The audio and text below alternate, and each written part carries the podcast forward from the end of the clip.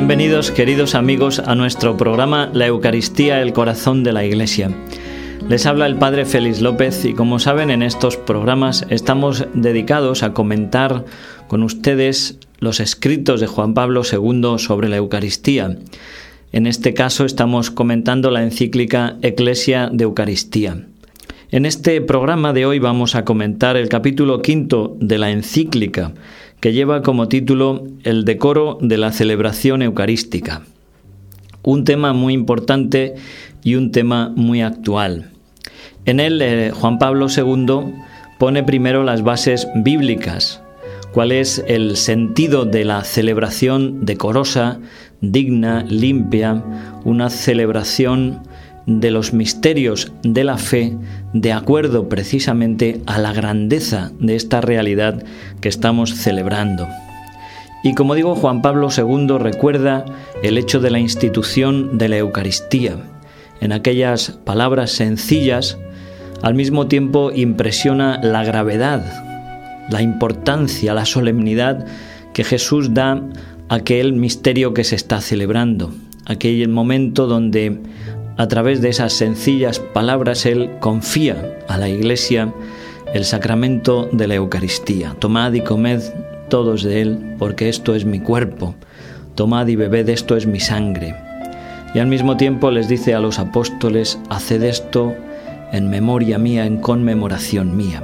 Les da el poder y les da la potestad para hacerlo. Junto con esta gravedad, esta solemnidad, al mismo tiempo que sencillez en la institución de la Eucaristía, Juan Pablo recuerda también, Juan Pablo II recuerda también la unción de Betania, aquel episodio que aparece en el Evangelio de San Juan, donde María, hermana de Lázaro, unge con perfume precioso la cabeza de Jesús. Este gesto provoca en los apóstoles, especialmente en Judas, un escándalo, escándalo por un derroche. ¿Cómo es posible que se haya derrochado ese perfume? Se podría haber vendido por 300 denarios y dárselo a los pobres.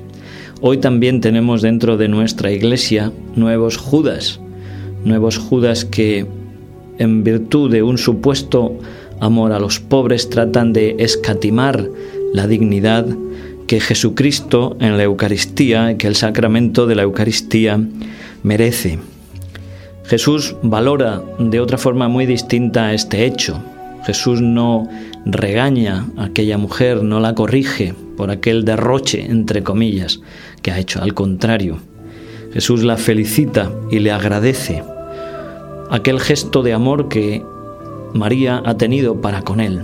Lo tenía preparado para el día de mi sepultura, dice Jesús, y nos expresa con estas palabras la dignidad, la reverencia que su cuerpo merece incluso después de su muerte, porque ese cuerpo está indisolublemente unido al misterio de su persona divina. Jesús mismo también en los evangelios sinópticos da orden a los discípulos de preparar con cuidado una sala grande donde va a celebrar la Pascua con ellos. Vemos en todos estos gestos cómo existe ya una, podemos llamar con Juan Pablo II, una sensibilidad litúrgica, es decir, un sentido de percibir la dignidad del misterio que se está celebrando. No es algo trivial, no es algo corriente, es algo muy grande, es algo muy santo y como exigencia de esa santidad está pidiendo que alrededor suyo se cree un ambiente, unas condiciones, una decoración, unas formas que acompañen, que ayuden a profundizar y que subrayen precisamente el misterio que estamos celebrando.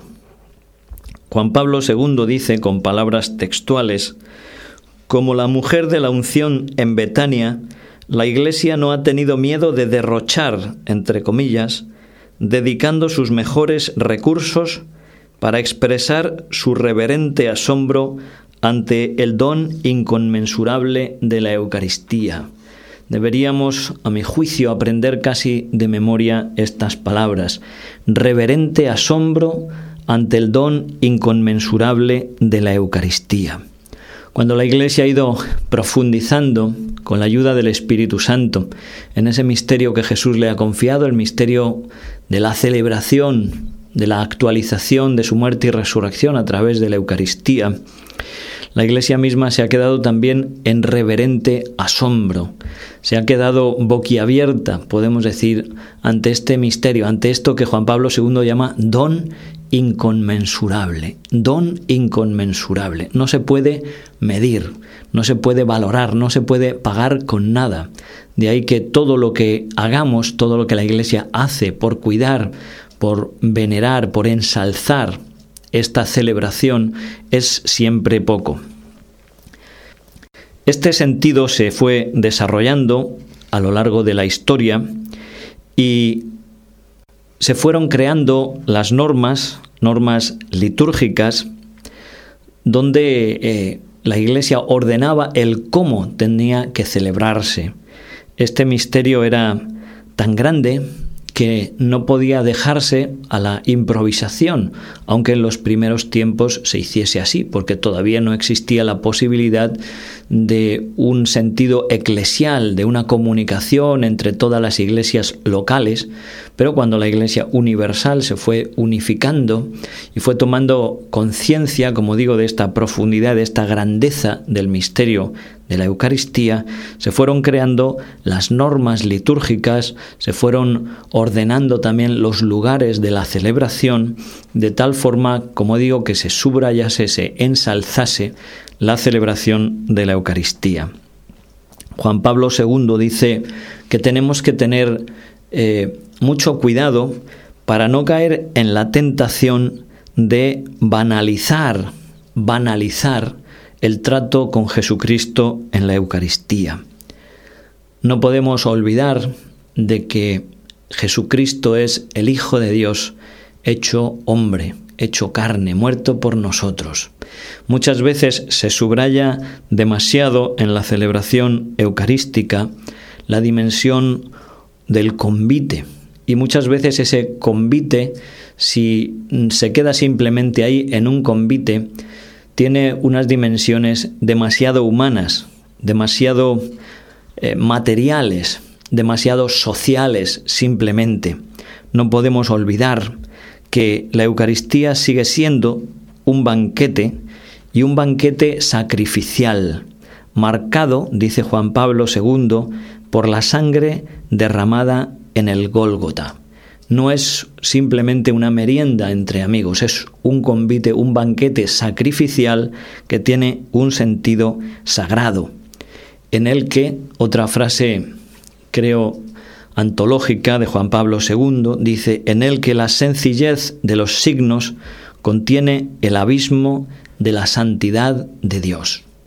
¿Cuánto tenemos que aprender?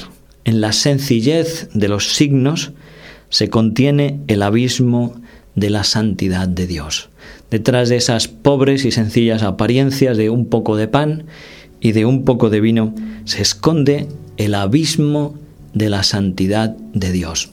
Siempre me han impresionado mucho y personalmente pues me han ayudado en mi eh, trato con la Eucaristía unas palabras de San Agustín en el libro de las confesiones. Él habla como al tener la experiencia de la cercanía de Dios, dice él, me estremecí de amor y de temor.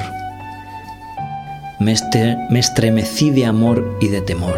Ese amor que nos inspira la confianza, la cercanía, la misericordia de Dios y al mismo tiempo ese temor, temor santo que nos inspira su divinidad. Estamos en la presencia de Dios y no podemos nunca olvidarlo. Tenemos que aprender, como digo, a conjugar esas dos realidades.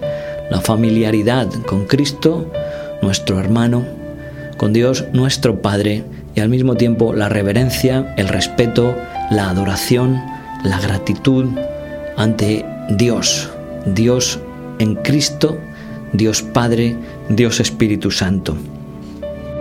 Es muy importante saber desarrollar también el sentido del misterio, el sentido del misterio. Yo creo también en la situación actual que nosotros vivimos en nuestra iglesia Este ha sido uno de los, de los grandes fallos. A veces se ha mm, pretendido hacer el misterio tan asequible, tan eh, mundano de alguna forma, tan bajo, tan a nuestro nivel, que se le ha desvirtuado, es decir, se ha hecho otra cosa distinta de lo que en realidad es. No se trata de abajar el misterio, se trata de levantar la fe de los fieles para que sean capaces de participar, de asumir, de descubrir la grandeza que se abre en este horizonte que es la celebración litúrgica de la Eucaristía un horizonte sobrenatural donde a través de este misterio de la liturgia entramos en unos horizontes sobrenaturales que nos desbordan, unos horizontes donde entramos en contacto vivo personal con el misterio de Cristo, todo el misterio de su vida, su encarnación, muerte, resurrección, ascensión a los cielos. Todo el misterio de Cristo, de su vida, su muerte y su resurrección está concentrado actualizado, presente en la Eucaristía. Y como digo, a través de la celebración nosotros encontramos, entramos en un, en un encuentro personal, vivo con Él. Por eso vuelvo a subrayar cómo es importante desarrollar este sentido del misterio. Un misterio que exige no solamente una fe interior, una fe del corazón, sino que exige también de nosotros en cuanto celebración, en cuanto culto, una serie de expresiones externas. Como decía antes, estas expresiones externas han sido reglamentadas por la Iglesia, precisamente porque la Eucaristía es un misterio tan grande, un misterio tan alto, que no podemos permitir, no podemos correr el riesgo de que este misterio sea desvirtuado, sea banalizado, sea reducido simplemente a algo puramente humana. Por eso la Iglesia, como digo, ha regulado esas expresiones externas a través de las posturas dentro de la misa, el ritmo de la celebración, las respuestas de los fieles, las oraciones del sacerdote, todo este conjunto de oraciones, de gestos, de símbolos, de silencio, ¿eh? de música, de expresiones artísticas, temas que toca también Juan Pablo II en este capítulo, todo esto, como digo, viene a arropar, viene a ayudar, a proteger y al mismo tiempo a expresar, a ser una ayuda para que los fieles y el sacerdote que celebra la Eucaristía puedan comprender más profundamente y vivir con mayor plenitud el misterio que celebran, el misterio que están recibiendo como don inconmensurable del corazón de Cristo. Esto ha sido el programa de hoy, queridos amigos un programa donde hemos hablado del decoro de la celebración eucarística. Y resumiendo, podemos subrayar otra vez cómo tenemos que vigilar la tentación de reducir el misterio de la Eucaristía a algo puramente humano, a algo dominado por nosotros, a algo que sea simplemente un convite entre hombres. Es un misterio es un sacrificio, es un banquete sagrado, donde Cristo es nuestro hermano, pero al mismo tiempo es el Dios que se hace víctima de propiciación por nuestros pecados. Pues nada más, queridos amigos, les ha hablado el Padre Félix López en este programa La Eucaristía, Corazón de la Iglesia. Y ojalá que todas estas reflexiones y sobre todo la lectura de estos documentos y la meditación en silencio, en la presencia de Cristo Eucaristía, nos lleven a conocer, a vivir y sobre todo a amar más y a agradecer este don inconmensurable de la Eucaristía. Que Dios les bendiga y hasta siempre.